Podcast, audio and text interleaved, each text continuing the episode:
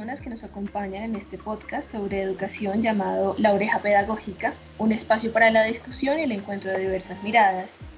El día de hoy tenemos tres preguntas orientadoras. Em, vamos a comenzar con la primera, que es cómo se entiende hoy la educación visual, artística visual en la virtualidad. Para esto, eh, bueno, tenemos a cuatro compañeras que bueno, vamos a discutir un poco las miradas que hemos encontrado.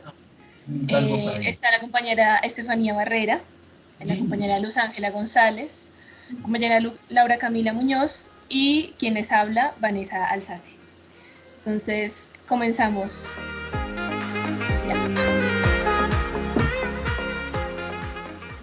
Eh, hola Luz Ángela, tú nos habías comentado que habías revisado algunas cosas respecto a cómo se podría entender hoy la educación artística o visual desde la virtualidad. Cuéntanos, eh, ¿qué mm, nociones encontraste? ¿Cómo, ¿Cómo podría ser esto en este momento? Pues es una cuestión, una discusión rara, ¿sí? porque digamos que lo que la pandemia que viene ahorita cambió en un momento toda la perspectiva y digamos que los agarró a todos con los calzones abajo, o sea, literalmente fue así. Menos a la UNA, o sea, la UNA sí sabía qué hacer, nosotros no. sí, pero o sea, nosotros no porque porque de alguna manera hay cierta mm, idea de que la educación presencial sobrepasa a la virtual y de que lo virtual es como una herramienta o un accesorio ah, para la eh, otra. Aquí tiene ahí los ah, bueno. Sí, ahorita ¿Qué pasa? Lo virtual en el caso de las universidades de pregrado, sobre todo la nuestra, es más da una herramienta que sirve como para tener otra, para poner trabajos, para no sé qué, para leer, ¿sí?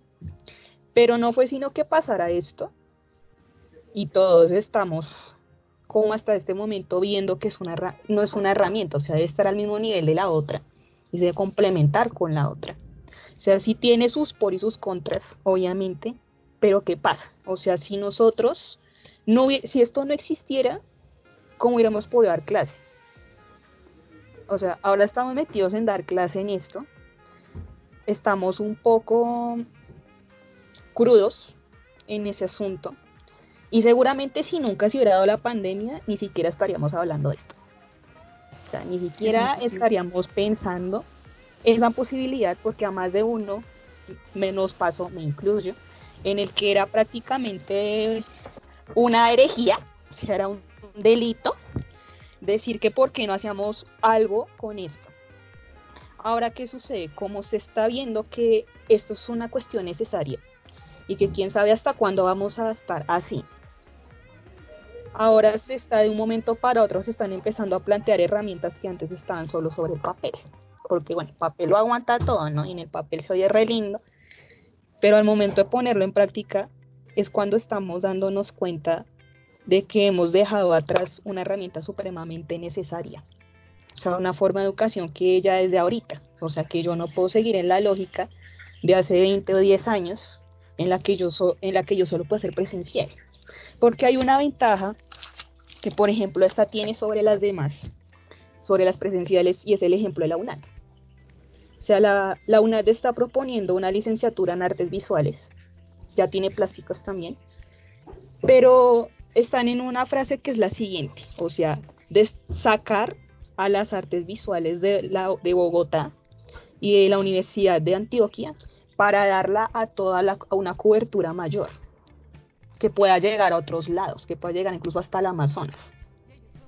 La pedagógica no se para el lujo de dar eso.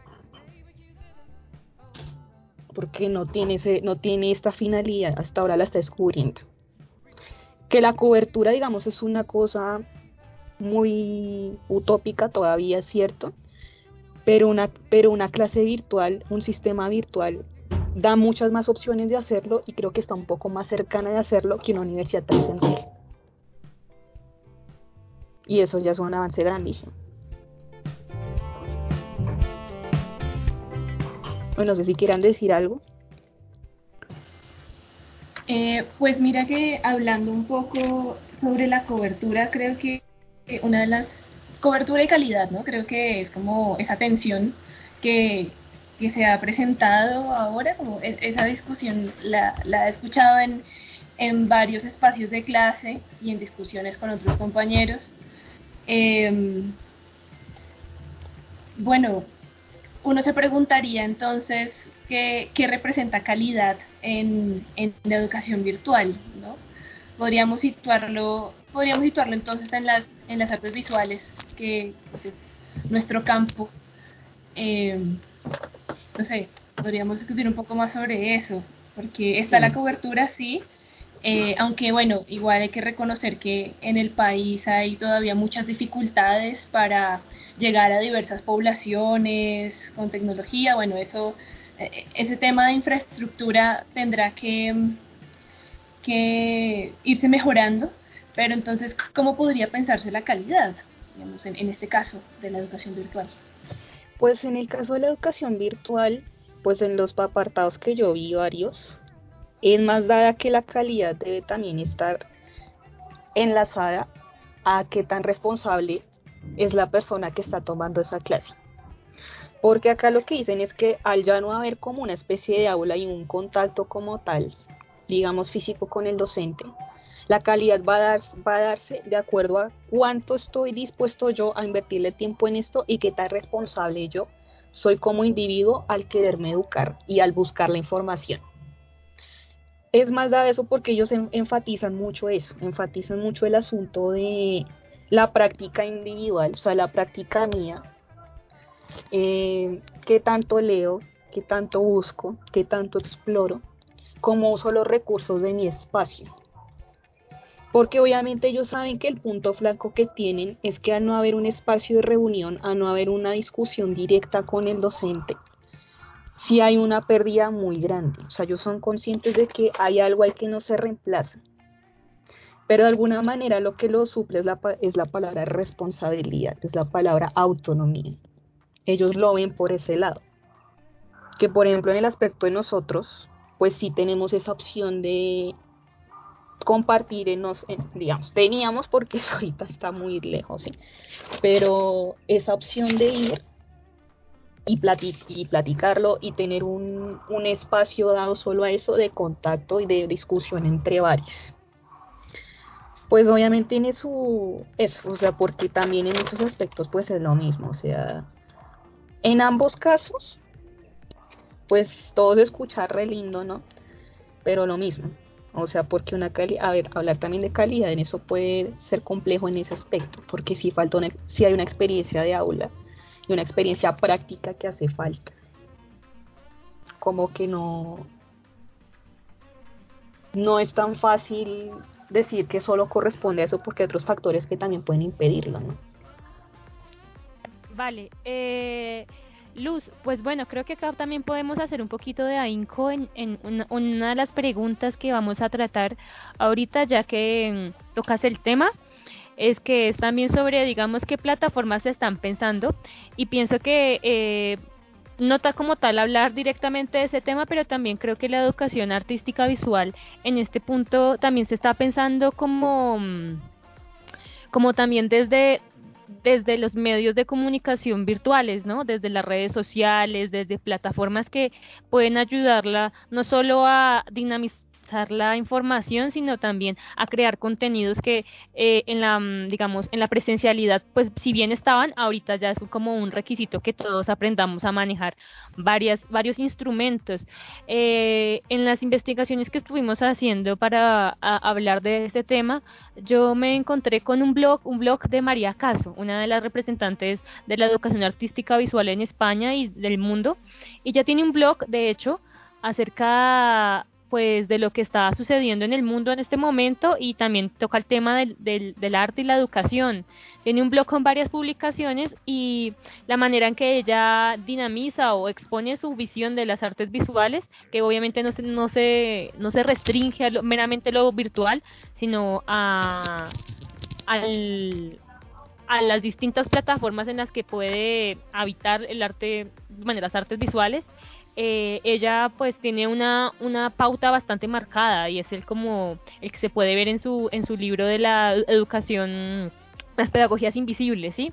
En la, en la, en la cual ella habla de que hay una serie de también de protocolos, de mm, de formas en que se da el poder, que también es, que es muy, facu eh, de, muy, muy facultiano, no lo puedo decir bien, eh, me perdonarán los oyentes. Eh, y bueno, entonces tiene bastantes blogs y entradas, por ejemplo, uno de estos es, el museo no es una escuela, y hace como a manera de reflexiones, ella se piensa como la manera de, de, exposición de, lo, de, la educación artística visual a través del análisis semiótico, a través de la digamos de, de, entender que estamos en un momento donde estamos eh, hiperactivos en cuanto a las actividades que hacemos a nivel virtual y a las imágenes que consumimos, entonces el papel que ella se toma de alguna forma también es como de intentar como entender este universo visual que se está volviendo cada vez más virtual y por estas circunstancias claramente eh, estamos totalmente enrollados en esto. Y, creo que también ella hace como una, un llamamiento como a que estas herramientas no solo se tomen eh, eh, desde cualquier disciplina sino que también se analicen como de alguna manera eh, si lo piensa la cultura visual dentro de los estudios visuales que son los que de alguna manera respaldan pues la educación artística visual. Entonces, eh, pienso que también podría ser un referente del que podríamos hablar o, o, bueno, sí, como complementar también como la idea de lo que veníamos hablando, porque pues si bien eh, ahorita hay muchas dificultades para tener clases en cualquier disciplina, creo que en este momento también es un momento para que estas herramientas que hacen parte también de la cultura visual y del campo para analizar, eh, también deberían tener como, como una implicación también en el sentido de que eh, no solamente las utilizamos, sino que también creamos y aparte estamos eh, formulando pensamiento y bueno, las demás posturas éticas que vienen con todo aquello, ¿no? Eh, pues no sé si alguien más tiene algo que decir respecto a eso o, o, bueno, o, si seguimos debatiendo respecto a más temas de este asunto pues que a mí me, a mí me parece como, a veces un poco fuera de lugar que no siga pareciendo que la virtual es una cosa rara y es una cosa reinventada de ahorita cuando siempre ha estado ahí. O sea, yo digo, pues las señales de humo que eran. O sea, eso era mandar mensajes virtuales, o sea, mandar correo paloma que era, o sea, es la misma vaina, o sea, es solo que como que siempre ha habido como cierta terror a que cada vez que uno vuelve a darse cuenta que existe, es como que es, es, más avanzado y es más y se desborda más de lo que uno pensaba, o sea, como que uno no dimensiona hasta qué punto está y existe, pero el cuento es que siempre ha estado ahí, o sea, yo no entiendo de acuerdo, ahora toda la gente le, se le dio el show y se espanta, y ay no, ¿cómo se le ocurre? Ah, pero eso siempre ha estado ahí, o sea, siempre ha estado con uno, porque uno normalmente como ser humano, yo siempre que siempre estaba a darse a comunicarse y hacer las cosas como de vainas más virtuales, no, de no cosas tan tangibles, de, imágenes, o sea, no... Ahorita es un drama loco por eso, porque es un invento humano que, norma, que, es, que crece más rápido que uno.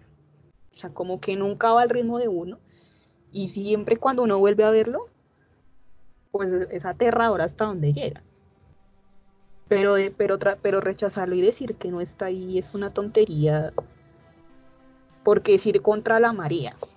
Em, vale. Mm, eh, también hay que, eh, no, como um, de alguna forma nombrar el lugar del cuerpo, ¿no? En, en, en, las artes visuales y bueno, también como lo ve la cultura visual, eh, el órgano que está más em, enunciado dentro de esto claramente es el ojo, ¿no? Lo visual pero dentro de la cultura visual también entendemos eh, la visualidad no solamente como un sentido, sino como la conjunción de todos los sentidos, de alguna forma, como eso áptico, ¿no? Lo que el ojo puede ver, pero que de alguna manera en la comprensión también se puede sentir, ¿no? Eh, lo que se puede oír, lo que se puede escuchar, y, en, este, y en este entorno virtual estamos como corporizados de una manera específica, ante, ante una cantidad de estímulos que, que de alguna manera, eh, si bien ya habíamos estado expuestos de una manera pues no tan frecuente como en este momento, eh, las dinámicas que, conllevan a esto hacen que eh, la, educación artística visual se piense de otras formas también como para llegarle a, los distintos cuerpos, ¿no? En los que incluso a veces puede parecer que se invisibilizan algunos cuerpos, en que algunas veces el, el, sentido predominante sigue siendo lo, lo visual, ¿no? Eh, o sea, el ojo. Entonces, en, en este caso, eh, pues Luz Ángela tenía algo que contarnos respecto a lo que había investigado que, que, le pareció bastante intrigante. Claro. Bueno, uno de lo que tú decías es, mm, no recuerdo en dónde leí eso, pero es como que el ojo es el sentido que traiciona al resto. O sea, el ojo es un sentido que traiciona a las personas. Es un sentido que lo vuelve todo nada. Porque realmente tú te, tú lo único que haces es ver a través de lo, a través de lo que percibes por la vista, pero los otros sentidos se te olvidan. O sea, el ojo es un sentido que desarma al resto y siempre queda conflicto con los demás y separa todo. Y ahora lo que sucede es que hay una especie de idea de bombardear los ojos, no o sea, todo se vuelve una cuestión de ver, pero no, no pasa nada, digamos, con el cuerpo. O sea, la relación que se da con la visualidad del cuerpo es que el cuerpo es algo que se admira, es una cosa que se muestra, pero es una cosa que no se entiende. O sea, no, no lo entiendes más allá de lo que ves o, o, la reacción que te da en una primera vista. O sea, no sabes qué hacer con él realmente. O sea, se vuelve un extraño. Se vuelve una cosa que está presente, pero es como que es reajena. O sea, tú solo has crédito a lo que ves, pero el resto de tus sentidos parecen de adorno. Y hay una cuestión del cuerpo en la educación que yo he encontrado, por eso digo, no sé si, si ahí no, no, no me di cuenta o qué, pero es como que siempre se enfoca, vamos a educar el cuerpo del niño, vamos al niño necesita esto, pero el cuerpo del adolescente es como que anda así como en un bosque, o sea, es como re huérfano, o sea, el cuerpo del adolescente es re huérfano y el adulto ni se habla. Digamos que el adulto sí puede haber más cosas, pero el del adolescente es un problema porque yo no encontré como una cuestión que tratara el asunto más allá de cómo percibe la sexualidad del adolescente, pero no, no se trata como otra cosa. O sea, no es un trato muy distinto al que le da una industria de la visualidad. ¿Por qué? Porque es del cuerpo como algo sexual, el cuerpo como algo que se admira, el cuerpo como algo lindo, pero no les pero tampoco explican qué hacer con eso, o sea, tampoco les dicen cómo educar su cuerpo al nivel que sí se le daba al niño, o sea, al niño sí se le ha consentido en eso, al niño se le enfoca porque es una etapa importante, claro, pero el problema es que si al adolescente se le deja suelto, entonces cuando el niño crece esa labor se entorpece, porque ahí no hay nada, ahí entonces se, se pierde totalmente el seguimiento, se pierde totalmente esa, esa idea que se da y el niño no va a ser siempre niño, el niño va a crecer, él necesita otro tipo de, guía, necesita otro tipo de saber, de otra, otro, otro modo de educarse, de educar su ser, y eso no está. O sea, sigue siendo, yo sentí que seguía siendo como un pedazo de carne, que entonces hay que enseñarle cómo no embarazarse y eso, y ya. Entonces, habla Laura. Bueno, pues lo que yo pienso un poco desde en cuanto a la corporalidad y de lo que hemos venido hablando, pues todo eso también tiene y se centra en un proceso de memoria.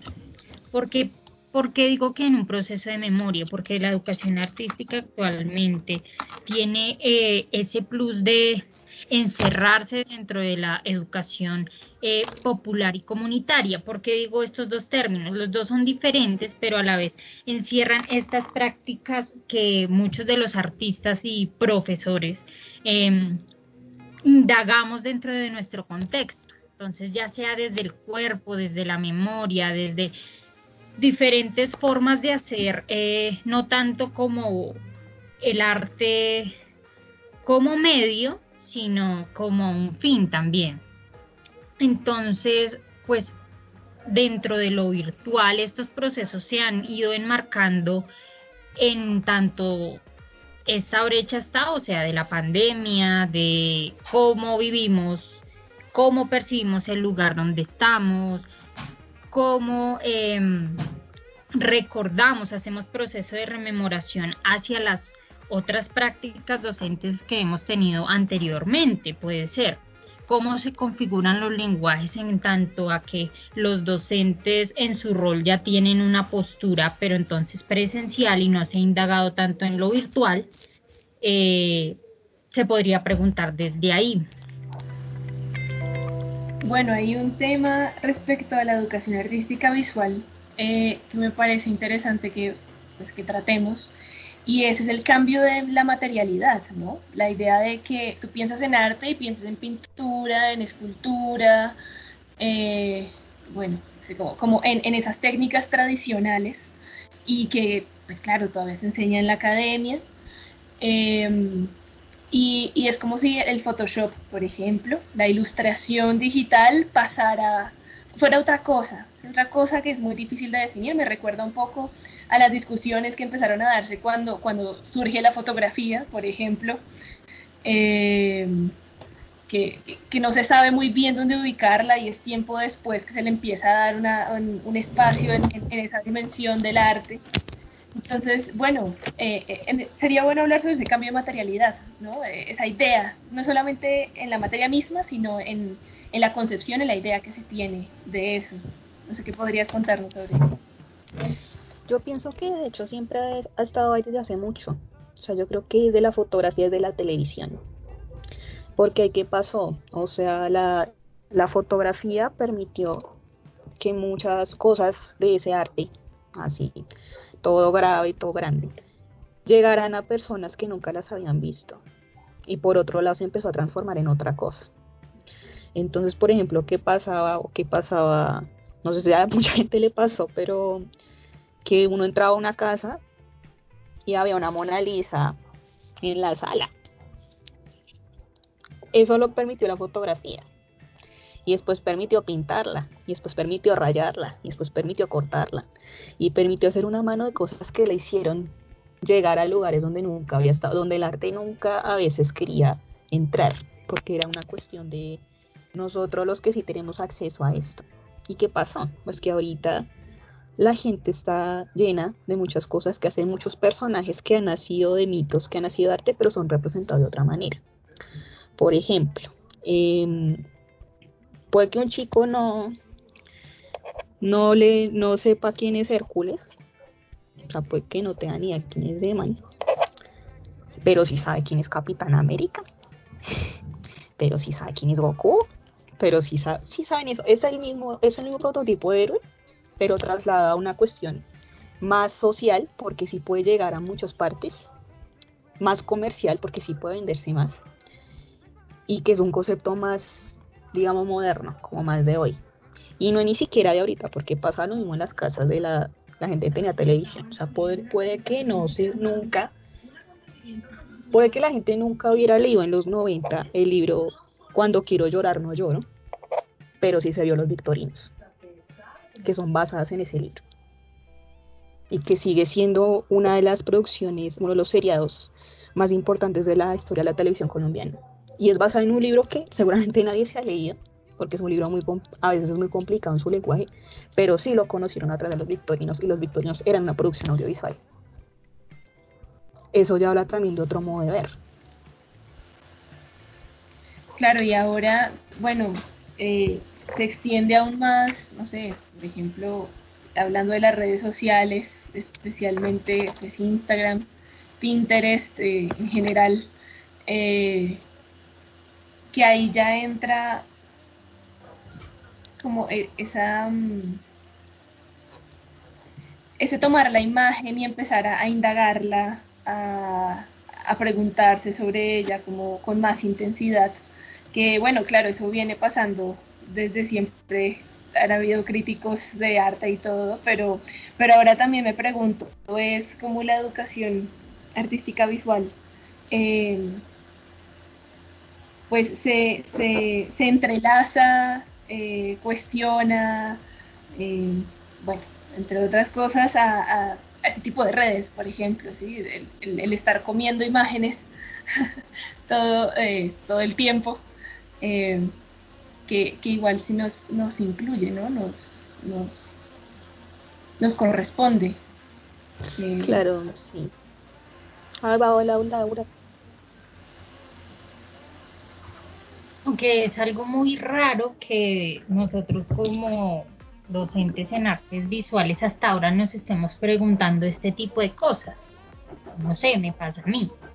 Porque no, hasta que no entramos dentro de un dentro de un, una pregunta de estas o dentro de unas circunstancias mundiales, sociales, políticas, no sé, no nunca habíamos visto, no, no tanto como solo los de visuales, que son los que más que todo reflexionan este tipo de procesos, porque de resto, o sea, la gente sí se está adaptando a un cambio, pero a la vez el cambio les está dando muy duro.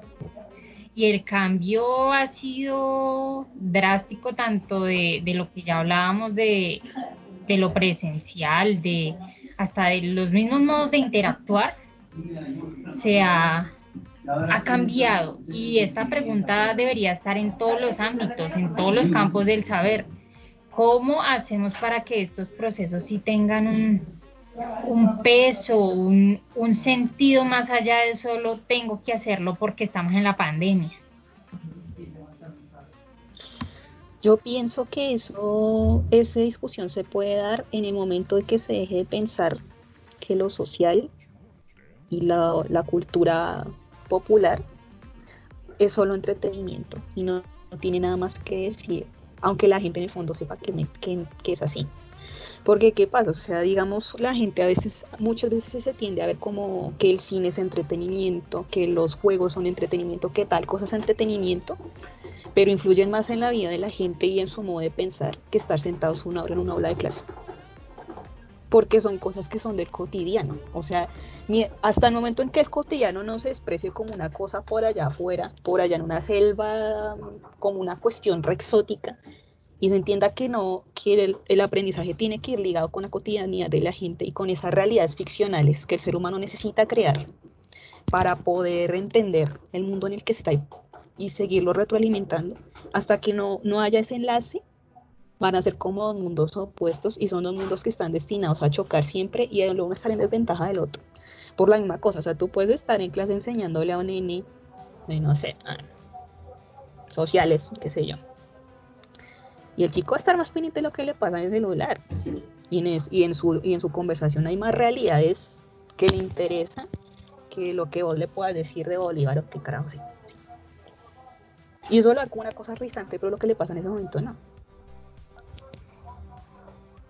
Eh, bueno, me parece bastante interesante lo que tú dices acerca de eso y creo que ese es el papel que como que, que más que más eh, resalta de alguna forma la educación artístico-visual, ¿no?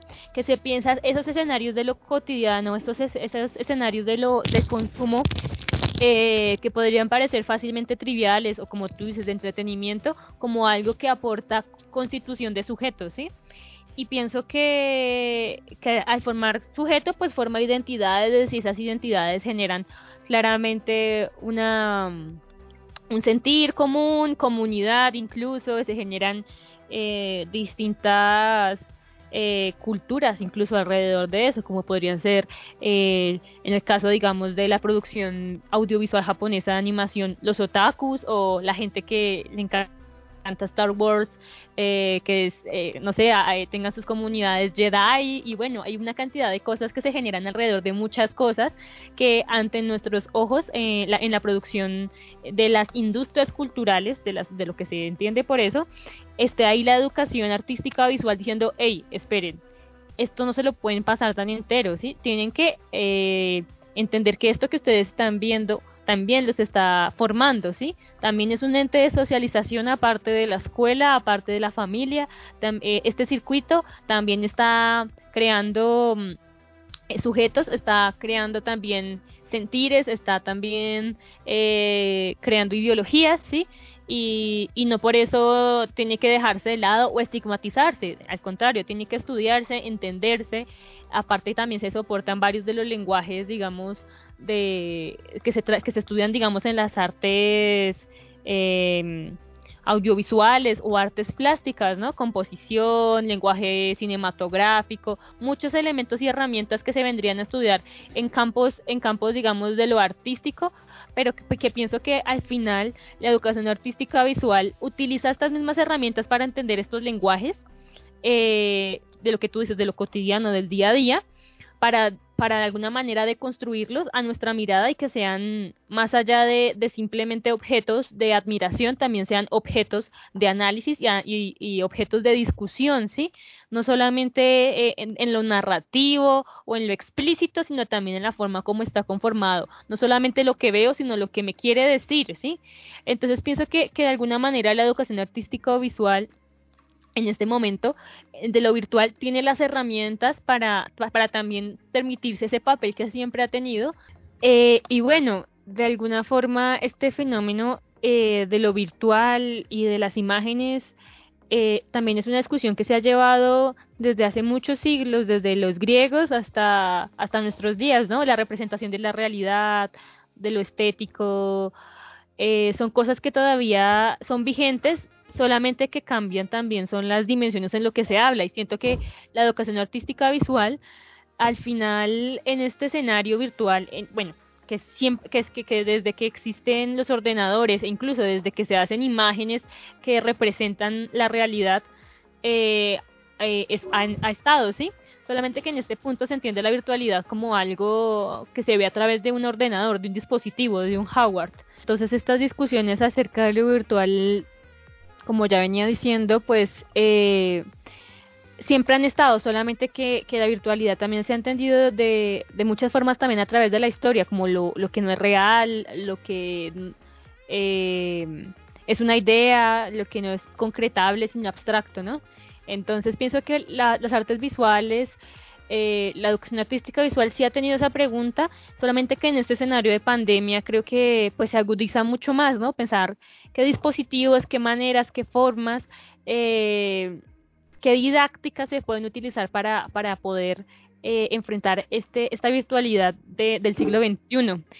Entonces, yo pienso que en este caso esta es la manera como de alguna manera la educación artística visual se ha pensado la virtualidad también desde hace mucho tiempo. Y también eh, que este escenario permite expandir incluso esa visión de, virtualidad y creo que la, que, la educación artística visual tiene las herramientas para eh, tomarla, para analizarla y, e incluso para crear varias cosas, eh, expresiones de pensamiento, reflexiones, eh, y modos de hacernos llegar distintos sentires e incluso producirnos distintas em, experiencias estéticas que, que sé que de alguna manera se verán reflejados en el trabajo de muchos profesores, docentes que se pensarán estas herramientas para no solo transmitir información, sino también para generar mm, eh, nuevas formas de crear, nuevas formas de pensarse la imagen, nuevas formas de reflexionarla. Eh, en ese sentido yo pienso que podríamos hablar también de esas herramientas, ¿sí? De esas herramientas que, que de alguna u otra forma hacen parte de este universo virtual dentro de la educación artística visual. Sí, esa precisamente es la siguiente pregunta que tenemos para, para este podcast y es cuáles son las plataformas y herramientas virtuales usadas en la educación artística.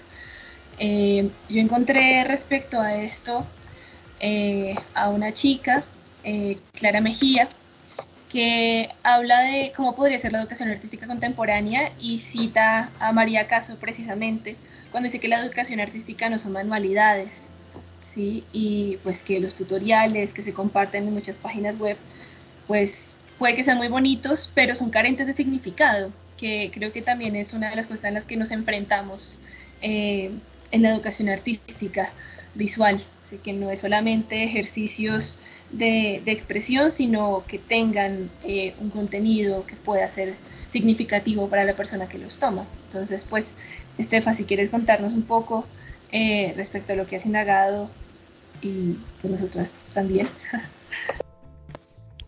Vale, eh, sí, en, en, esta, en, esta, en esta forma de, mm, de de abordar la educación artística o visual desde lo virtual podemos encontrar distintas plataformas, hay de hecho bastantes, muchísimas, creo que no alcanzaríamos a hablar sobre todas, pero realmente eh, en un foro que se llama EduForis, de alguna forma eh, hay una recopilación bastante buena de bastantes archivos que se han tenido en cuenta para la creación de la educación artística o visual y de alguna forma nos cuentan más o menos que cómo se podría hablar de educación artística contemporánea. Me gustaría leerles algún fragmento, sí, lo que dice la educación artística no son manualidades que estén en cuenta como esta esta visión que habla Vanessa acerca de la educación artística visual. Entonces dice así, como nos, nos cuestiona y nos dice, para, eh, para entender cómo es el proceso artístico, debemos reconocer que la diversidad de la creación contemporánea no responde a disciplinas eh, estancas, o sea, algo que se queda ahí nada más. Las artes plásticas tradicionales como la pintura, el grabado, la escultura han dejado paso a prácticas transdisciplinares que hibridan lo tradicional con las nuevas tecnologías otro tipo de formatos artísticos como la performance, la instalación o la intervención en espacio público. Hoy día un artista no se define por la técnica que emplea, ya que esta varía según la naturaleza de cada proyecto, sino por las temáticas en las que se centra su, trabajo y claramente entre esas están varias herramientas. Eh, entonces dentro de esas herramientas donde se pueden ver todas estas expresiones, donde se eh, reelaboran, resignifican y se de alguna manera se, se tienen en cuenta, eh, son como digamos dominios o páginas web donde se crean blogs, como ya el nombre primero, el blog de María Caso, que es, es una de las autoras más relevantes en el ámbito de la educación artística en España y Latinoamérica, que lleva 20 años trabajando eh, en, en, esta, en este campo del saber. Y aquí pues tiene varios, varios eh, temas de importancia sobre distintos temas, no solamente sobre educación artística, sino también sobre diseño y arquitectura y, y, sobre cómo se integran todas estas, estas áreas. Creo que una, una cosa bastante bonita de resaltar de la educación artística visual es que no se piensa las disciplinas como algo unidimensional, sino que entiende que las unas y las otras se rozan en un punto y se generan procesos transdisciplinares eh, e interdisciplinares que, que, logran la confluencia y la creación de bastantes cosas y creo que eso es, es una cosa que se puede resaltar en la mayoría como de, de, herramientas que se buscan, ¿no? Que, que, que a, pesar de que digamos uno puede estar aprendiendo pintura, el, lo que intenta también como lo la la educación artística visual es también como emparentar esas, esas imágenes que uno está creando con las que ya hay en el mundo y no solamente las del medio de la pintura, sino con muchas otras, como ya lo anunciaba Luz Ángela, la fotografía, eh, incluso series de televisión, textos. Entonces creo que eh, de alguna manera esto, estos, estos espacios, plataformas intentan de alguna manera similar como tomar eso y, y hacerlo y hacerlo parte de sus actividades. Hay otra mm, hay otra página que se llama Transversalia, que es, un, que es un archivo de propuestas didácticas basadas en prácticas artísticas actuales, entendiendo el arte contemporáneo como una herramienta de aprendizaje transversal, lo que les decía, se nota como esa, esa necesidad de, de, de que de alguna manera los como las plataformas tengan como esa, mm, esa esa, esa esa conexión con otras disciplinas que generen pues diversidad, que generen muchas voces, que no se quede simplemente en una, en una un aprendizaje técnico de las cosas, sino que siempre viene con un proceso reflexivo a través de la misma técnica. Entonces es bastante chévere. Eh, mm, hay otra página que se llama Transductores. Es una plataforma para la investigación en torno a tres ejes. Las pedagogías colectivas, las prácticas artísticas colaborativas y los modos de intervención en la esfera pública. Como también habíamos dicho, pues la, la la mm, educación artística visual de alguna forma también están pues muy cercanas a esas nociones de arte, arte contemporáneo, donde pues se invisibiliza un poco como eh, la figura del yo autor, como ese ego, sino que también hay como esas colaboraciones entre varias personas, entre varias disciplinas. Entonces eso también es como les digo bastante recurrente en estas páginas que se piensan realmente lo, lo artístico visual de alguna forma. Mm, también tenemos colectivos que generan sus páginas, como es el caso de Basurama. Es un colectivo de investigación y creación que centra su área de estudio en los procesos de producción y los desechos y los desechos de estos que, que estos implican. En sus 15 años de existencia, este colectivo ha llevado a cabo todo tipo de proyectos entre, entre lo artístico y lo educativo que pueden servir a la inspiración a aquellos docentes que quieran trabajar en el impacto medioambiental de la basura que genera nuestra sociedad. Entonces también este, esta clase de blogs también lo que intentan es de alguna forma tomar problemáticas que hay en, en, nuestra actualidad y también como el arte se reflexiona y se crea procesos para, para visibilizar eh, estas problemáticas.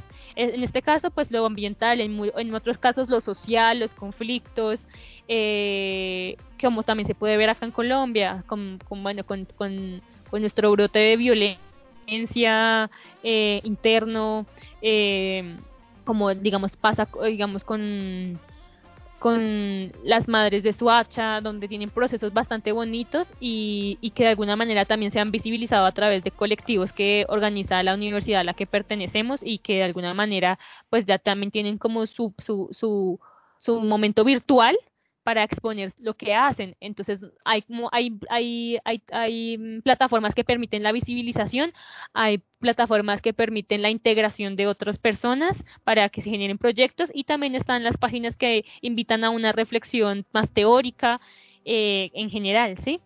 Entonces creo que hay una variedad sin fin de, de proyectos muy interesantes como los que acabo de nombrar.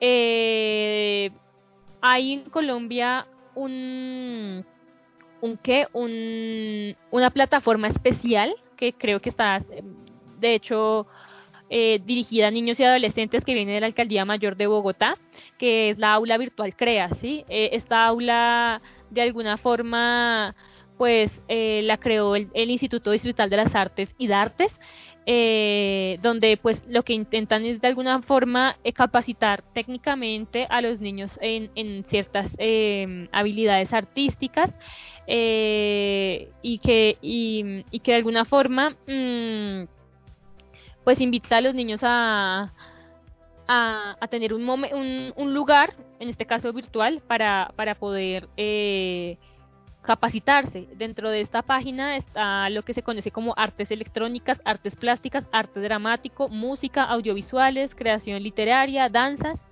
y tiene bastantes noticias respecto a, a, a, lo que va sucediendo en el medio en el contexto capitalino. También tienen un aula virtual y tienen también como un espacio para comentar eh, las historias de vida de las personas que hacen parte de los proyectos e intentan también como visibilizar eh, pues los, las materias que crean, los, los objetos, los performances, todas estas expresiones artísticas que de alguna manera están creando y es un espacio virtual, eh, una plataforma virtual que está abierta para todo el público capitalino, especialmente niños y adolescentes. Entonces, eh, es un espacio que, que también permite la, difusión, no sé si en tanto como la reflexión, pero por lo menos sí la creación. Y ya hablaríamos como al final, como también de eh, otro tipo de, herramientas que podrían ser, eh, por ejemplo, los, los museos virtuales que, hacen parte, digamos, de Google, donde nos permiten el acceso a varios, a varios eh, museos del mundo, eh, eh, importantísimos para la historia de, la humanidad, donde se puede entrar, investigar, mirar la obra, de una manera, pues claramente distante porque pues no está en ese espacio del museo, pero pues por lo menos digamos hay proyecciones en 360 grados que da como una dimensión de tridimensionalidad, sí, una simulación cada vez más, más cercana a ese espacio. Y también en Colombia pues hay, hay, hay eh, eh, plataformas donde se han lanzado exposiciones vigentes en, en, en lo inmediato, ¿sí? Entonces, eh, esa manera también como que se intenta difundir, ¿sí? de hacer la difusión. Entonces yo para, para resumir podría decir que hay, hay distintas plataformas pero que tienen como una inclinación distinta, ya sean las de difusión, las de creación, las de reflexión y las que convocan colectivo. Entonces en ese sentido se podría decir que, que la educación artística visual tiene las herramientas para, para, para seguir... Eh, como respondiendo a las necesidades de las personas eh, y también ha hecho uso y también hace de tanto de, de la de la funcionalidad del Internet como también del lenguaje del Internet, ¿sí? También plataformas como por ejemplo eh, eh, como las, que utilizamos para hacer videoconferencias y cosas así, aunque se utilizan para muchas cosas, también hay muchas maneras de apropiárselas y creo que también va en la creatividad y en la y en la y en la pretensión que tengan las personas para hacer uso de estos medios que, que posiblemente no pueden parecer de uso para las artes o algo así, pero que eh, el uso también está supeditado a la intención. Entonces pienso que, que en este caso tenemos dentro de nuestro panorama muchas posibilidades, unas más formales claramente y otras que se pueden seguir eh, inventando y como eh, creando. Pues sí, lo que yo iba a decir es que, o sea, plataformas para difundir, digamos, creaciones y eso, las hay en todas partes. Y los chicos las saben usar mejor que uno. Bueno, yo no, digamos los más chiquitos, sea, lo, le pueden sonar a uno los mocos con eso, literalmente. Porque hasta donde, se, vean hasta donde se desplaza, por ejemplo, vean lo que es Wattpad. O sea, Wattpad, yo, la gente escribe lo que se le canta, o sea, literal, lo que se le recanta. Y normalmente son adolescentes las que lo usan. Y si yo he encontrado unas cosas que son muy chistosas, o sea, he encontrado, por ejemplo, que, o sea, era, era re mal escrita, pero era buenísima. era como una historia de, romance homosexual entre Gustavo Macri, Jair Bolsonaro y Donald Trump. No me acuerdo cómo se llama, tenía la foto, pero era una mierda. Muy bien. muy bueno, era muy una bueno. Mierda, era una mierda, pero ¿qué pasa? O sea, yo vi que alguien estaba haciendo una crítica como una especie de golpe de piedra muy duro contra ellos tres. Primero.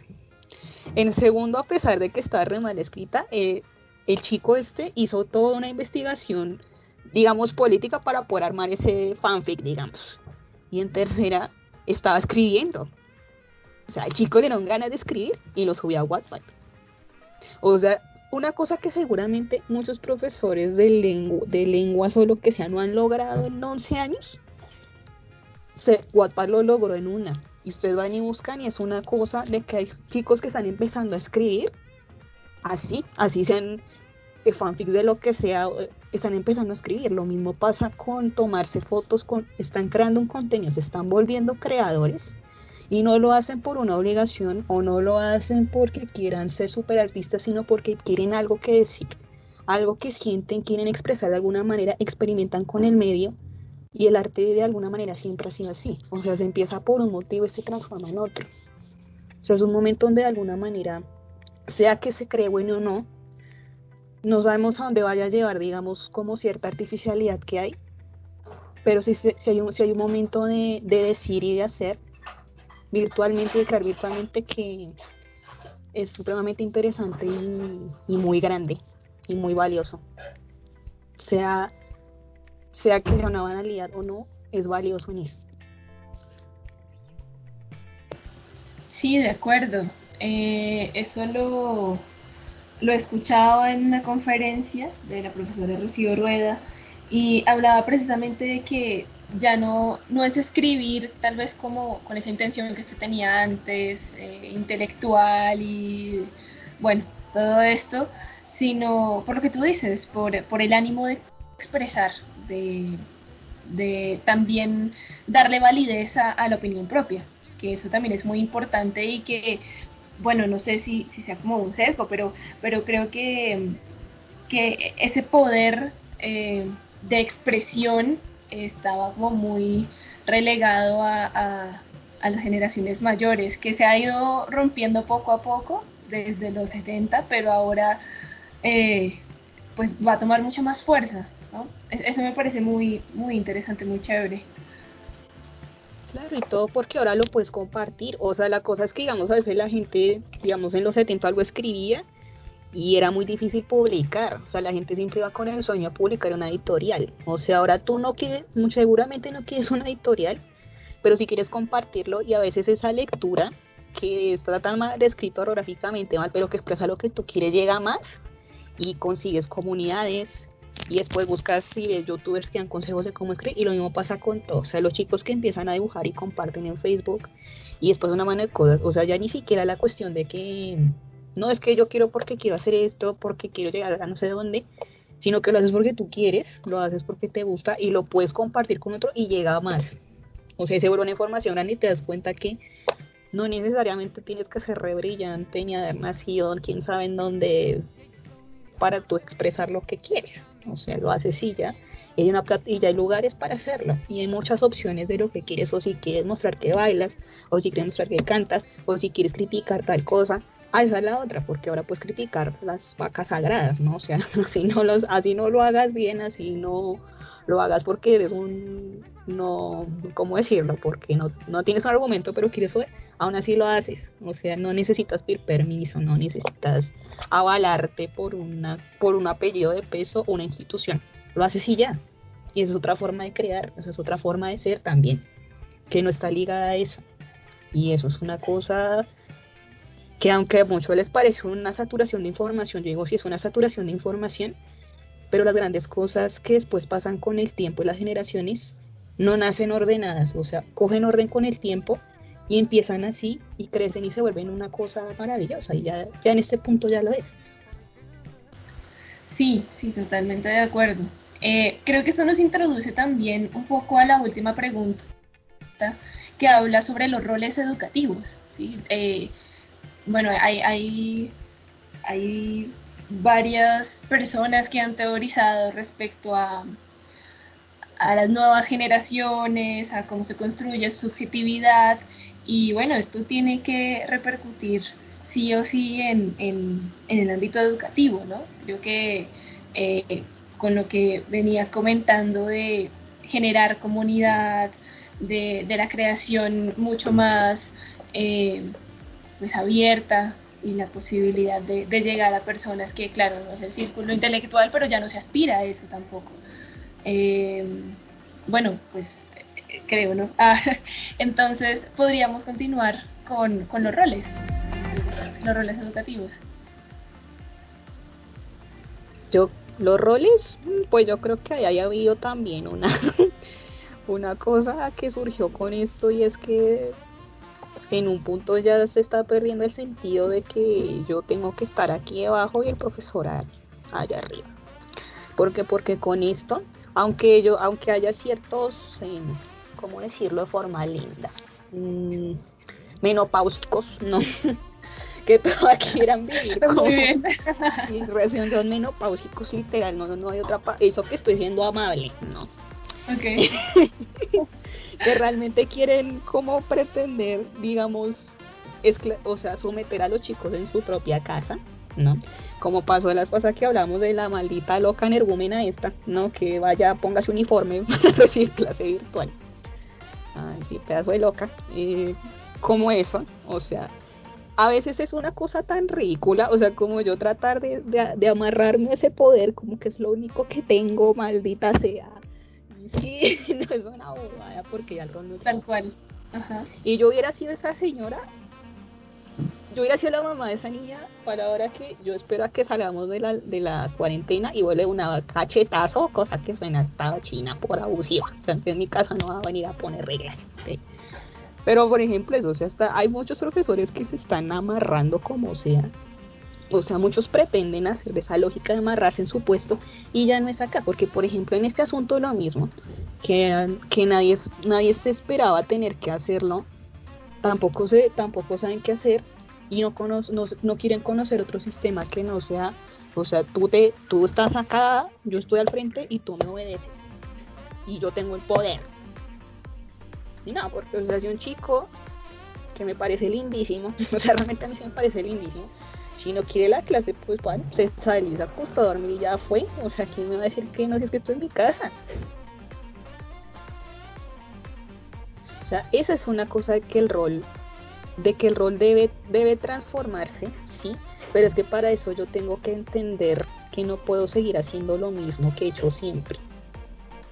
O sea, yo, yo tengo que darme cuenta que estoy en otro momento y de que yo tengo que poner otra especie de orden porque ya el mundo no, no cambia. O sea, eso es como, eso es tan lógico como si como si la gente siguiera peleando contra los computadores por la máquina de escribir. O sea, no tiene ningún sentido. Ya en este momento, sí, o sea, ya en este momento no, no hay razón. O sea, realmente no, no es que no hay ningún punto de, de justificación de ninguno para decir, eh, está pasando esto, pero vamos a hacer de cuenta que no y vamos a mantener la misma lógica porque vamos a volver y cuando volvamos todo se va a mantener igual. No, porque así sea, porque así Colombia se mueve a pasos lentos como siempre. Ese cambio ya está y está hace mucho tiempo y ya los chicos no le comen a eso. O sea, los chicos no, los chicos no son la generación del 70, no son la generación del 80, no son nada de eso. Ellos ya viven otras cosas y yo no, no puedo meterlos para siempre porque si no funciona el mundo. Y lo que pasa es que al no querer admitir que eso sucede, se crean brechas que impiden que se encuentren nuevamente. O sea, lo que hacen lo que hacen en ese punto de querer mantener eso es que se excluyen a sí mismos de poder entrar en ese mundo y poder ajustar sus conocimientos, claro, suponiendo que eso sea lo que les interesa, ¿no? Y no seguir manteniendo un control absurdo, que también es la otra, y que es una razón demasiado pelotuda para hacer clases. Algo me parece interesante, eh, bueno, como meditando un poco respecto a, a esa discusión eh, sobre las, las, charlas intergeneracionales, ¿no? que igual están en, todo, en toda parte, pero mm, pensaba en el hecho, no estoy comparando a un docente con un youtuber nunca, pero, y no estoy diciendo tampoco que un docente no pueda eh, pues tener su canal en YouTube, porque ya vemos qué ocurre, pero es eh, el hecho de, de que ya, de que ya no, no es esperar a que la persona muy mayor me enseñe cosas, sino que yo encuentro, eh, no sé, teniendo 16, 17 años, que personas de 22, 23 también me están retroalimentando, ¿sí? Que uno, por ejemplo, en este caso, que somos todavía estudiantes de no, no, hemos todavía, no nos hemos todavía graduado como docentes, pero podemos generar contenido educativo y, y personas, o sea, bueno, jóvenes eh, de los que no somos tan distantes, eh, pues van a, pueden recibirlo, ¿sí? creo que también eh, eso, me, eso me parece como interesante de agregar a la discusión, ¿no? Pues yo pensaba también que el rol docente dentro de esta cotidianidad y de lo que vivimos, pues sí, un poco con lo que dice Vanessa de lo que somos, ¿sí? De si somos de dentro de algo generacional, si no lo somos, porque sí, muchos profesores, o sea, en cuanto ahorita lo que vamos a ver de lo de las entrevistas, hay muchas formas de hacer, muchas formas de interactuar, pero también hay muchas formas en donde nos confundimos. Seas un maestro ya con varios años de experiencia o seamos como nosotras maestras en formación. Eso me pasaba, digamos, dentro, dentro del IPN. Me pasaba con el curso de 11. Yo cuando llegué al curso de 11, en mi primer nivel de práctica, yo estaba, yo me presenté, ¿no? Y, los chicos me dijeron, como, ¿cuántos años tienes, profe? Que yo les dije, pues yo tengo 19. ¿Mm? Y ahí los chicos, pues, pues es que yo tengo 17 y estoy en 11. ¿Cómo así que una profesora de 19 años? O sea, ¿qué hiciste en tu vida, profe? Yo le digo, no, o sea, porque es que acá la, el, la brecha de la, de la enseñanza-aprendizaje no está solo arraigada a mí, sino también a ustedes. Entonces es como un diálogo entre los dos, es un, un ping-pong de saberes. Y, y pues asimismo dentro de la virtualidad, ¿no? Mm, yo aquí ya no me doy cuenta tanto de cuál es el educando o educador, sino que ya es como una comunidad. Entonces, esta comunidad pretende salir, sacar esto adelante sacar eso adelante y no solo dejándolo como una herramienta, pienso yo. Bueno, lo que dice Laura también me, remonta como, como, como, como esa discusión, ¿no?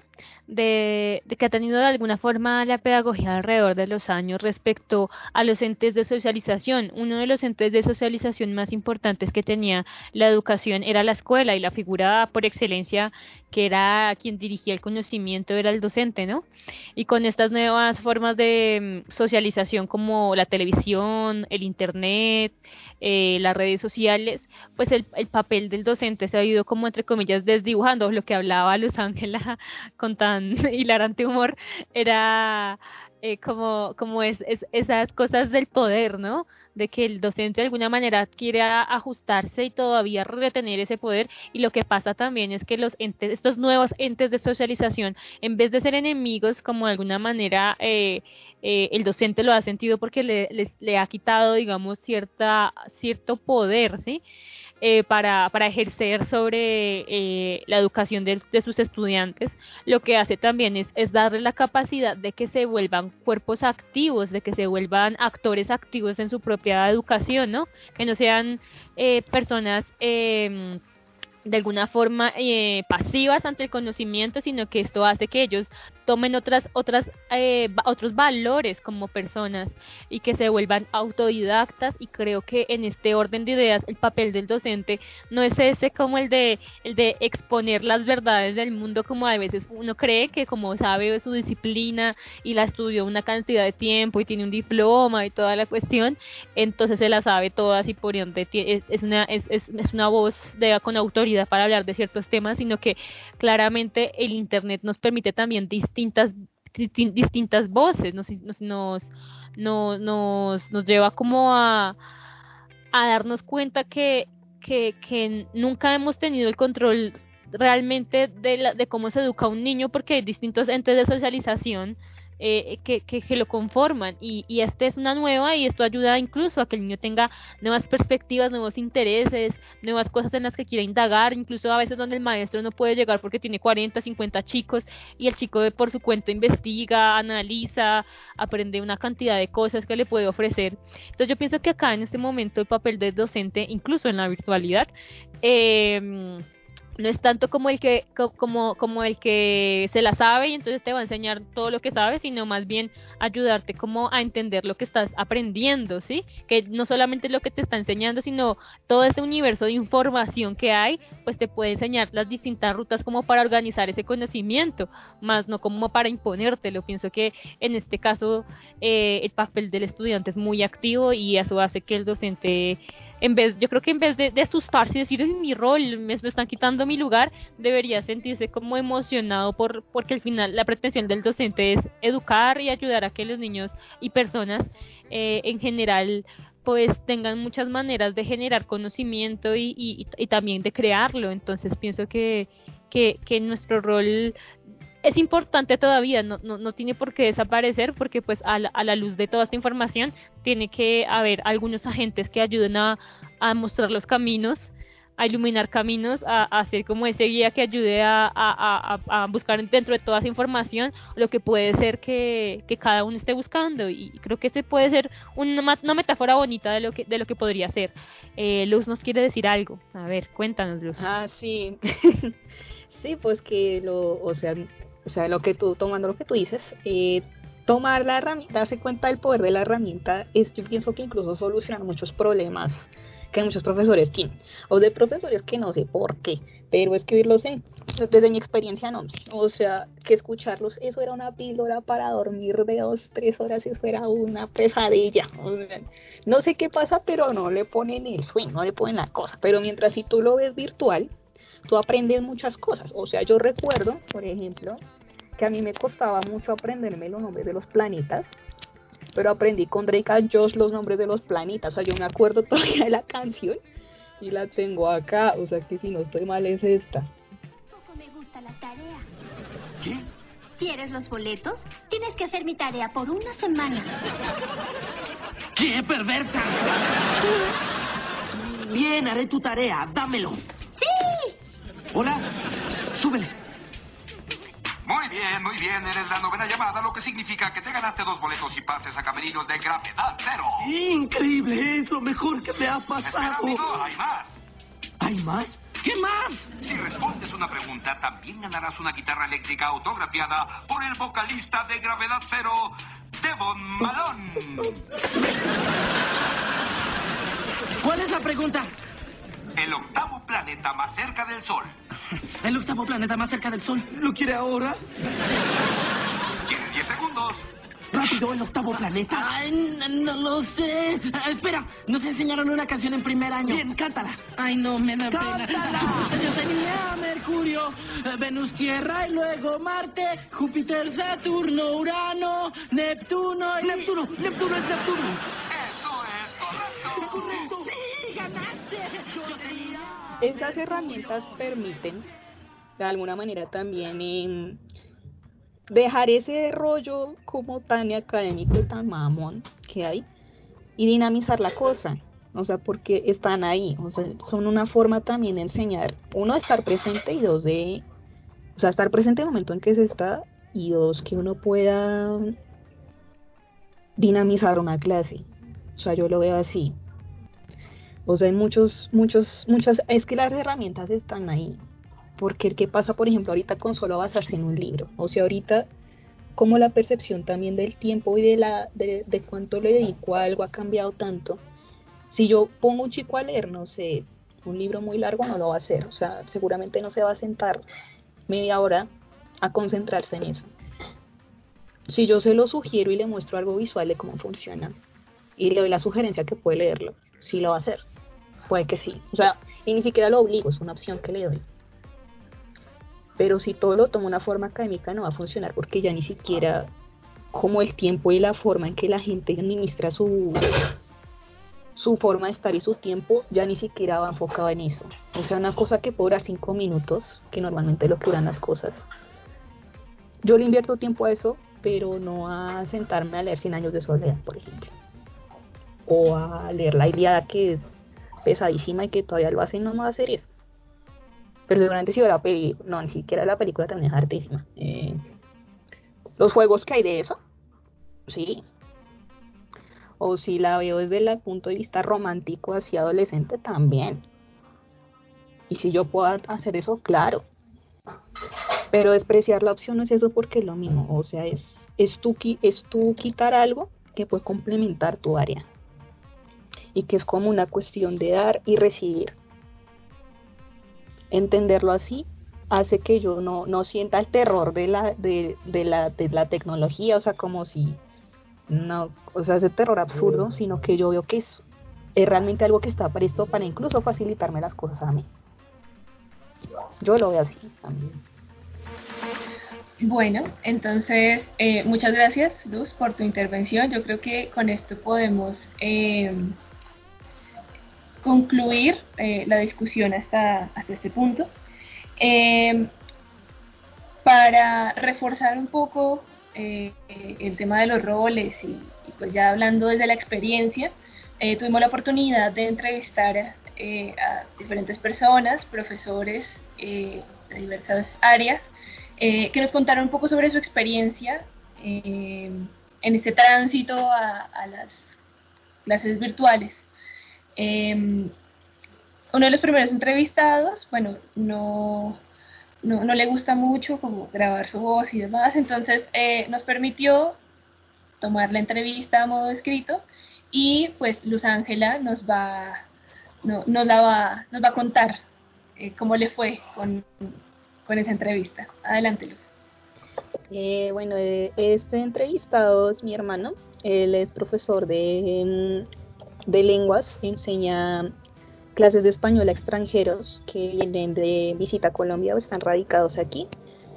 Y pues eh, ha sido todo un reto para él las clases virtuales, no porque no las hayan tenido antes, porque es una de las ramas que existen en, en eh, donde él trabaja, que es como un centro especializado para eso pero obviamente todo se, se convirtió a eso.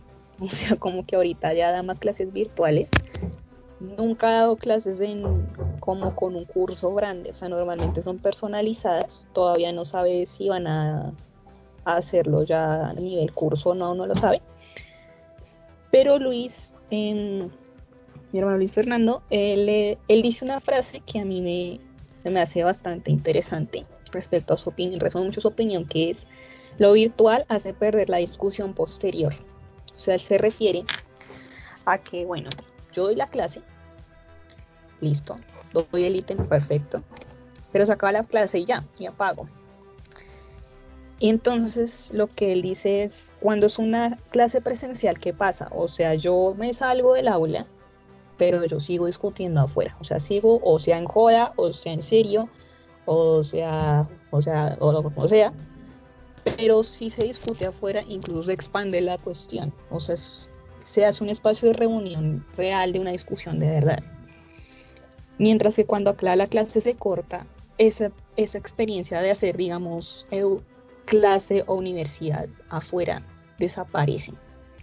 Y uno de los puntos también que ha sido muy enfático es que en los idiomas a veces es problemático en el caso de él, porque pues él dice, una de las cosas por las cuales a veces en Colombia la gente se le dificulta tanto hablar inglés es porque no tiene realmente con quién hablarlo. O sea, no, no es que va por la calle y encuentra un extranjero y puede practicarlo. O sea, lo mismo pasa cuando un extranjero viene a visitar Colombia. Bueno, no puede visitarla, porque bueno, acá digamos que viene, recibe la clase él, pero se ve obligado a practicar afuera para poder conversar con la gente. Cuando esto se cierra, cuando pasa esto de la pandemia y muchos se ven obligados a no salir o a recibirlas desde su país y no poder venir, pasa lo mismo que nos pasa a muchos. O sea, como que sí vemos la cosa, pero no hay como ponerlo en práctica. Entonces, no es tan fácil aprenderlo y que ese ha sido uno de los problemas que han tenido, sobre todo con la gente que, por ejemplo, es, que es asiática, que es de la China, que es de Japón, que es de Corea. O sea, esas personas les cuesta mucho más aprender en occidental y peor si no tienen como, como no sea ese momento de poder retroalimentarlo al salir del aula. En el caso de ellos, específicamente, tan como ejemplo, es muy difícil que puedan poner en práctica lo que han aprendido. Entonces, eh, que de hecho no había pensado que de pronto por eso no se le dificulta tanto aprender inglés. O sea, no, no había pensado que sí puede ser por eso también. Pues también él opone que como, digamos, si sea una, no sea esa discusión posterior y no hay una como una cuestión de hablarnos indirectamente, se vuelve también como una cosa de clase, como algo muy artificial, o sea, como que sí estamos, pero no se siente de verdad, o sea, se siente falso, se siente, siente, o sea, no, no se siente lo mismo, que eso es uno de, las, de los grandes puntos flacos de la virtualidad que hablábamos antes. Y él desde su área sí lo ha sentido, bastante en estos días que ha tenido que estar acá. Pero aún así, pues él es muy dado a que sí, uno tiene que adaptarse, como que tratar de estar actual, y lo pone el término actual, para poder enseñar. Que aunque esta herramienta no es la ideal, no es la que precisamente le gusta, pues él sabe cómo desenvolverse en ella, o sea, conoce que es TikTok, conoce que es Zoom, conoce que es Snapchat, conoce todas estas cosas y aunque no las use, digamos, puedes ir a, te voy a poner un ejemplo con esto, ta, ta, ta, ta. Snapchat, no sé, traducen esto en español, puedes hacer esto, ta, ta, ta, O sea, sí, sí son eso, pero que obviamente para él lo presencial sí tiene como cierta cuestión indispensable, porque las prácticas para él no se pueden hacer de forma virtual, ni mucho menos fuera del contacto real con el mundo exterior. A él lo ve como una, como, una, como una forma de dar clase, pero que aún tiene muchos huecos en ese aspecto. Y es precisamente ese.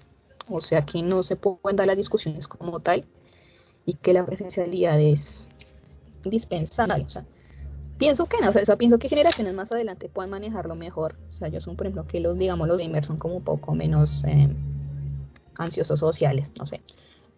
Tal vez ahora nosotros no posteriormente sí, pero por lo menos por la hora, por el momento desde su desde el área de Luis, em, es un tiene sus por y sus contras como todo, pero el hecho de no poder compartir el espacio, de no poder dialogarlo fuera, de no poder ponerlo en práctica en un ámbito real y social, sí es un problema un poco delicado.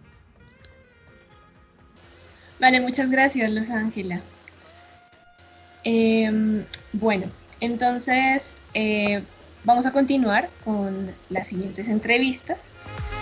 Hoy estamos con la profesora Sonia Camacho.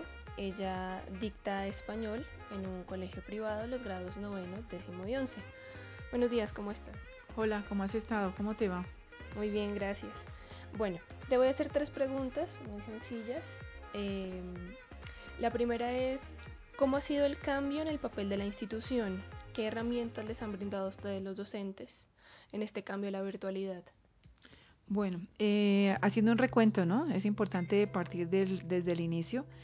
El 16 de marzo llegamos al colegio normalmente cuando pues nos enteramos del decreto del presidente y es iniciar un proceso totalmente diferente donde uno como docente utiliza el computador pues para subir notas, eh, realizar unos talleres, enviar, imprimir, pero ya esto era un cambio bastante grande. Entonces se nos dan las instrucciones en el colegio, tenemos que ir a la casa desde el 17, el 17 pues organizar trabajo, pero no iniciamos virtualidad directamente como lo haríamos en este momento con clases, sino talleres, talleres y estar todo el tiempo disponible con los estudiantes para ir explicando. Entonces fue un proceso bastante complejo para uno como docente, porque, es decir, nunca nos hayamos enfrentado a una situación de esta. De pronto cuando un colegio es virtual o uno hace una maestría virtual es muy fácil, pero cuando se es un colegio presencial, el cambio es bastante fuerte. Entonces, eh, el colegio, ¿qué herramienta nos ha brindado? Nos, la hermana nos, nos dio el computador para traerlo, porque en el colegio tiene cada uno un computador personal donde desarrolla sus actividades. Entonces nos dijo, llévense el computador para que trabajen desde ahí, es decir, por lo menos no tengo que utilizar el computador personal, sino el del colegio. Y eh, capacitaciones, capacitaciones constantes para aprender a manejar Teams, Zoom, porque pues realmente como nunca fue virtual, pues uno a veces no sabe que eso existe porque nunca hace clases virtuales. Entonces fueron unas capacitaciones bastante complejas, dispendiosas, y en eso pues hemos ido mejorando. En el colegio hay una plataforma que es Saberes, entonces ya Saberes incluyó dentro de los iconos de presentación en cada grupo un pantallazo o una ventana, digámoslo así, que se llama clase virtual, que eso no existía antes. Y hemos ido aprendiendo, digamos que, que en ese aprender han sido, eh, no, por ejemplo, cuando el estudiante te apaga la voz, que dice, te, bueno, te dejó sin voz, saber qué pasa eh, aprender a adentrarnos dentro de esa virtualidad y ver qué tal estudiante no está haciendo las cosas. Entonces ha sido un proceso bastante complejo, eh, pero dentro de ese proceso de complejidad pues también puede ser uno que va aprendiendo y nos ha obligado a aprender, ¿listo? Entonces por ese lado pues hemos ido en, camino de retroalimentación con los estudiantes. Vale. eh, en las clases, ¿cómo ha sido el encuentro con los y las estudiantes? Se les ve motivados? ¿Qué, has podido observar y escuchar? ¿Y qué te han comentado ellos? Bueno, el horario que teníamos al comienzo de año, este año hicimos un cambio en los horarios, ya no hacíamos horario normal, sino día 1, día 2, día 3, pues para evitar que se perdiese de pronto clase en el sentido de que el lunes es festivo, entonces se perdió la clase del lunes. Ya en este espacio hubo que renovar muchas cosas, entre esas el horario. Entonces ya no teníamos con el estudiante en este momento las ocho horas de clase que terminábamos primera, segunda, ocho y diez con otro profesor porque es muy complejo. Es diferente estar en un salón de clase a estar al frente de una pantalla ocho horas. Entonces se hizo un cambio, horario 1 y horario 2. Y en ese horario 1, por ejemplo, hablo de mi experiencia. Eh, yo tengo, por ejemplo, este lunes es festivo, entonces el martes tengo primera y segunda hora con grado décimo A la primera hora va de 7 a 8 y media, o sea, hora y media, 90 minutos. Se hace un receso, el estudiante es un receso de media hora, pues para pararse, de pronto desayunar, moverse, porque todo el día ahí sentado al frente del computador, igual que el docente. De 9 a 10 y media tenemos la otra hora, es decir, que realmente con cada grupo en ese momento tendríamos tres horas que normalmente en el aula de clase serían eh, de 6, de 6 y 40 a 8 y 10 de la mañana, ¿cierto? Determina primera y segunda hora. Entonces, eh, para mí como docente ha sido el mirar qué herramientas hay, cómo lo voy a hacer, porque me pongo en el rol del estudiante y digo, tres horas sentados frente a una pantalla copiando, copiando, entonces hay que mirar qué se hace, cómo se innova. Entonces, para que el estudiante se motive y diga, bueno, hoy que nos tendrá la profe, ¿cierto? Porque muchos dicen, vamos a lo mismo, copiar y copiar. Yo me pongo en el papel del estudiante. Nosotros qué hacemos en el colegio? Se nos dice, hay que hacer unas pausas activas. Yo les digo, chicos, cuando sean las 7 y 45, 7 y 50, por favor me avisan, vamos a hacer pausa activa de 5 minutos, nos vamos a parar y vamos a hacer una especie de ejercicios pues para distensionarnos. Eh, yo los veo motivados, yo eh, pienso en ellos, entonces digo, no, yo me aburro dando una clase así, tan magistral, simplemente yo transmito y usted escribe. Entonces, eh, cantamos, tejemos, nos disfrazamos, muchas cosas para que el estudiante se sienta motivado a llegar a clase. Yo pienso que ha sido una exigencia más grande para el docente, ¿cierto? Podríamos compararlo como un mercader. En la medida en que usted ofrezca el producto, pues así llega la cliente, eh, el cliente a comprar y es motivado. Entonces es como un, un toma y dame, pero en el mejor sentido de la palabra. Bueno, yo creo que ahí ya responde un poco la siguiente pregunta, pero pues igual te la voy a hacer y es respecto a tu rol como docente, ¿cuál crees que ha sido el cambio y cómo te has sentido con la virtualidad? Bueno, yo soy poca poco amiga de las fotos, entonces para mí fue un reto aparecer en pantalla. Pues porque sabemos que hay gente que registra muy bien en pantalla y registra muy bien en las fotos. Pero yo no he sido amiga de fotos y yo decía, Dios mío, tener que verme en cámara. Entonces fue un, también fue romper, ¿cierto? Como un paradigma, digámoslo, de cómo veo en cámara. Eso fue lo primero. ¿Cómo me sentí viéndome en cámara?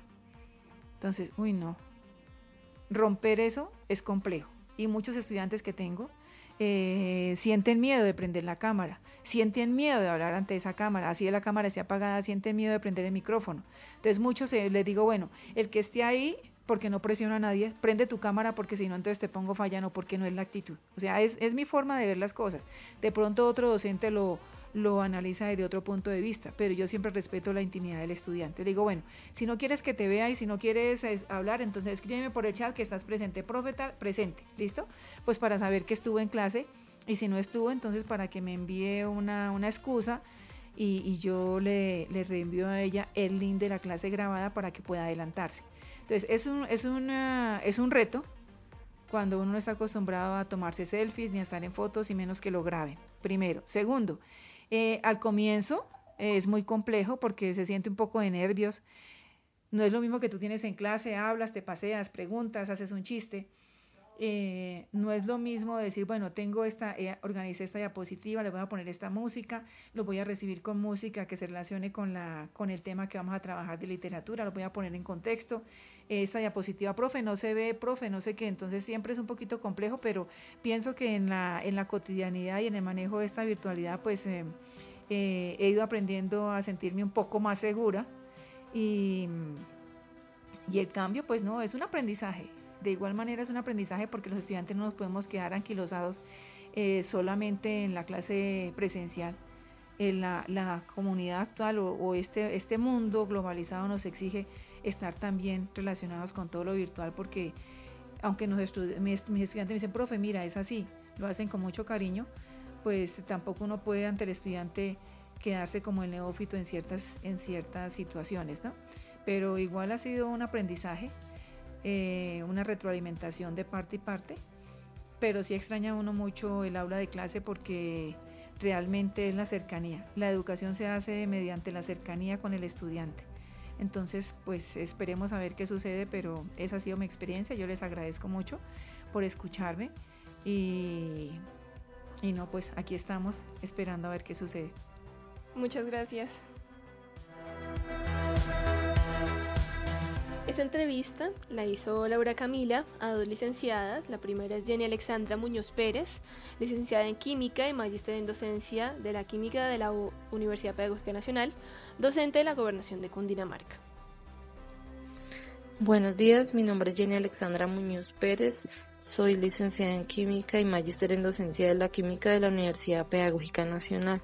Actualmente laboro con la Gobernación de Cundinamarca en una institución educativa de UAT me han realizado la siguiente pregunta eh, que dice cómo identificar los roles educativos en el aspecto virtual, es decir, cuál es el papel que jugamos tanto los docentes como los estudiantes en este ambiente virtual.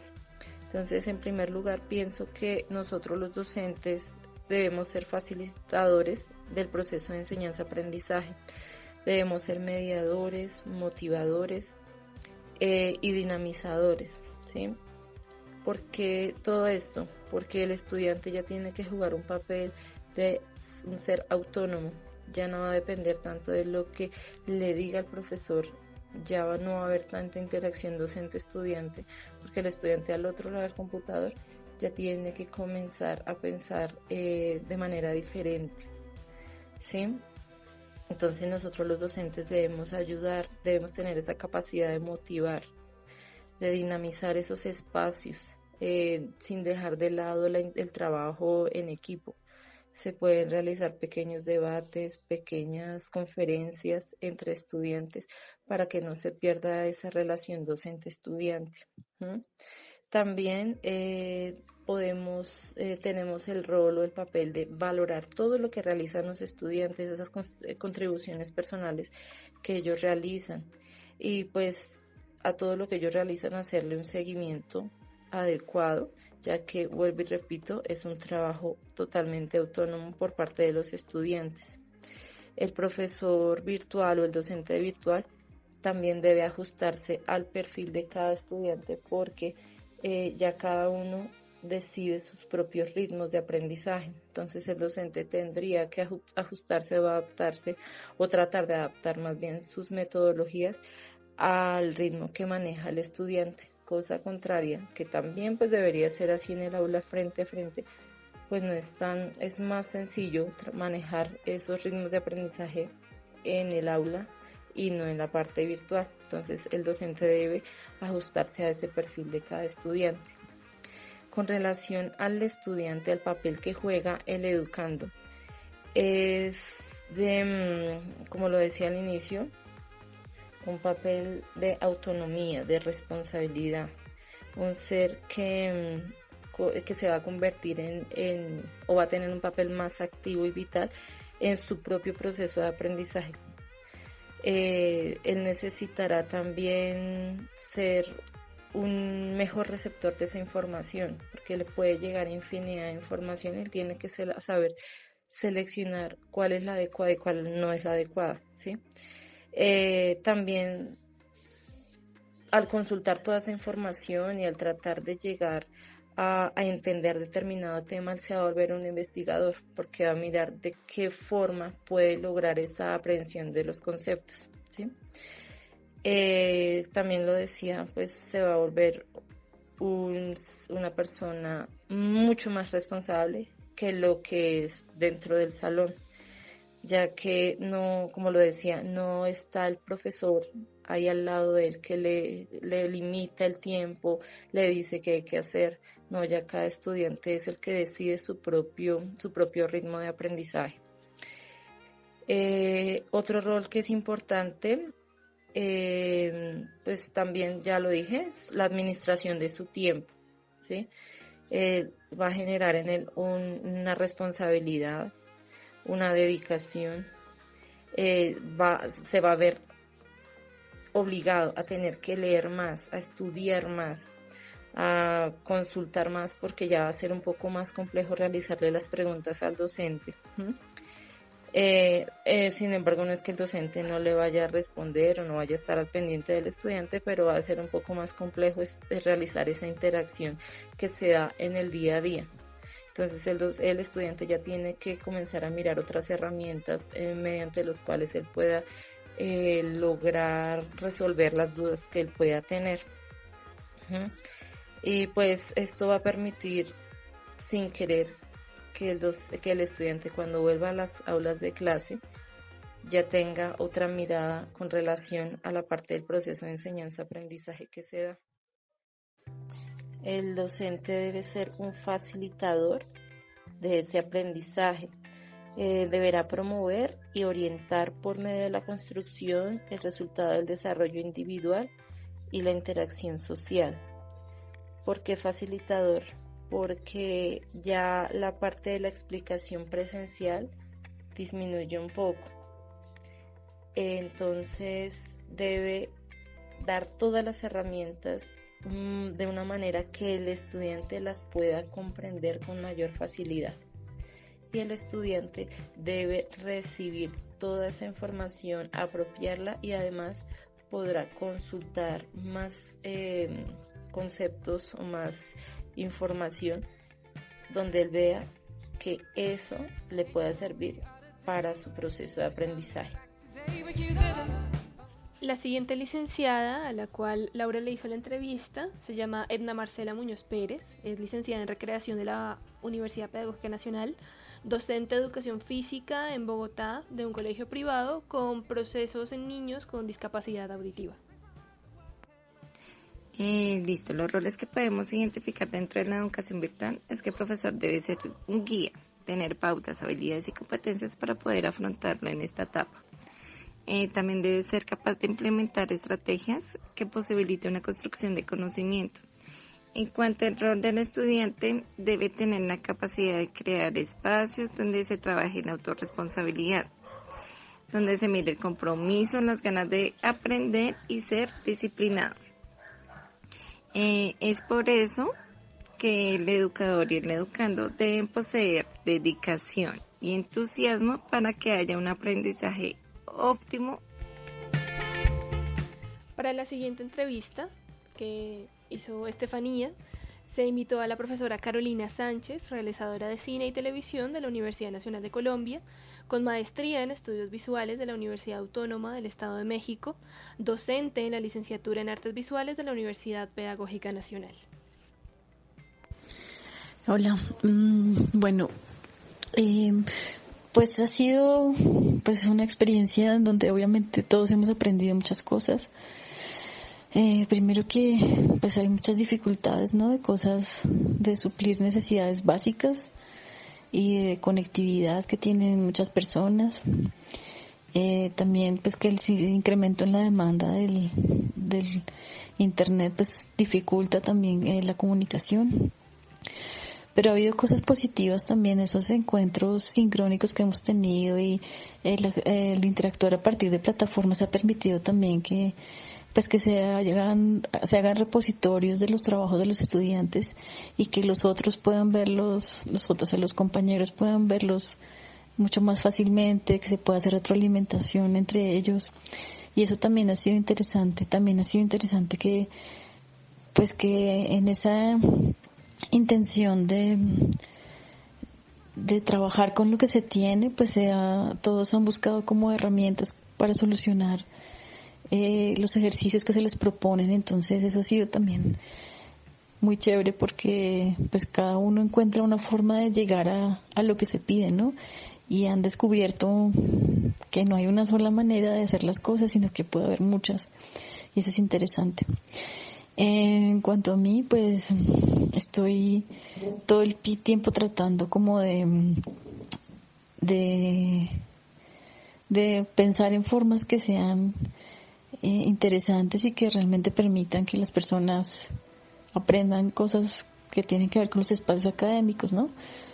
Ser como estar disponible siempre que lo necesiten y y encontrar como pues las cosas positivas en cada uno, ¿no? Hay muchas personas que están esforzando un montón por hacer los trabajos, sabiendo que pues estar en la casa implica pues unas circunstancias más difíciles, ¿no? No, no se puede concentrar tan fácil porque surgen muchas cosas para hacer.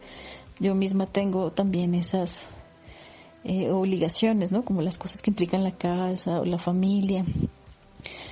Y pues todos estamos también lidiando con eso, los estudiantes y los profesores. Entonces me doy cuenta de, los estudiantes que están en esas condiciones, pues que tienen hijos y necesitan como repartir el tiempo entre todas las obligaciones, pero igual lo logran o, buscan o encuentran la manera de que, de que justamente eso que tienen ahí su familia sea lo que potencie el trabajo que están realizando, ¿no? Aprovechan para vincular las dos cosas de alguna manera. Entonces, pues esa ha sido en general mi experiencia. También ha, habido muchos eh, ejercicios que hemos hecho en algunos espacios que pues, han resultado ser interesantes, ¿no? Como que logramos desvincularnos de, de la mediación del computador o el teléfono y eso y, y compartir un espacio, un espacio físico a pesar de que no estemos en el mismo lugar. Ha sido también interesante como tratar de lograr eso que suena imposible, pero que a través de justamente los ejercicios eh, que pues que que se aproximan a lo artístico pueden mm, como lograr algo, algo parecido a eso. Bueno, estamos con María José Alzate. Ella es estudiante de grado 11 del Colegio Distrital 20 de Julio. Y bueno, la, la vamos a entrevistar porque nos parece importante tener la visión de, de un estudiante de bachillerato en todo este proceso de virtualización de las clases. ¿Cómo estás, María? Hola, bien, ¿y tú? Bien, gracias. Entonces, bueno, son dos preguntas muy sencillas. Eh, la primera es, como estudiante de un colegio público, ¿cuáles han sido las posibilidades y limitaciones en este proceso educativo de pasar a la virtualización? Que tal vez los profes, ¿qué estrategias han tenido? Que tú hayas visto. Bueno, pues primero decir que no las clases que están dando no son obligatorias, es decir, eh, no es obligación de los profesarnos clase y por ende son muy pocos los que pues realmente se han comprometido con nosotros. Respecto a las limitaciones, pues hay muchos chicos que realmente no han podido estar en las plataformas, en las clases, incluso ni siquiera recibir los trabajos, pues porque no tienen los medios para. Pero, pues yo creo que es, es igual muy interesante ver los profes que sí han dedicado su tiempo a no solo a mandar los trabajos y ya está, sino pues a escucharnos, a intentar vernos cada semana. Pues por lo menos en mi caso tengo eh, cinco clases a la semana de filosofía, ciencias políticas, español, artes y eh, de vez en cuando eh, de mm, diseño gráfico. ¿Qué plataformas están usando para dar las clases? Estamos utilizando únicamente Zoom eh, y ya está. Sí, es, es, la única plataforma que hemos utilizado para hacer las clases. Y pues los talleres los dejan en una página que existía desde antes, pero pues ahora sí se le está dando un uso. Y lo que he visto es que también han usado WhatsApp, ¿cierto? Para poder tener grupos. Sí, sí, tenemos de hecho varios grupos eh, y pues los profes igual, no todos, porque por ejemplo la profesora de física y de química eh, solamente es por, por correo, pero la mayoría de profes pues sí es como escríbeme al número o envíame los trabajos por WhatsApp o si tienen preguntas pues escríbanme. Entonces sí, ha sido un compromiso bastante grande por parte de ellos. Vale. La siguiente pregunta es, como estudiante, en, en, tu experiencia personal, ¿cómo te has sentido con las clases? Y si tal vez eh, has pensado en propuestas que podrían mejorar el proceso. Pues eh, es bastante, a veces vuelve muy incómodo porque pues igual es como prácticamente, por ejemplo, el miércoles tenemos tres clases y pues estar casi que cuatro horas frente a un computador se vuelve muy cansado. Eh, pero pues ha sido, ha sido buena. Me agrada mucho ver a los compañeros que pues están, igual ver a los profes y demás y ellos intentan que todo sea como muy ameno, intentan crear un espacio bastante agradable para nosotros. Bueno, con esto concluimos el programa de hoy. Eh, queremos agradecerle especialmente a las personas que pues, nos brindaron su tiempo para las entrevistas y a cada una de, mis compañeras por sus valiosos aportes.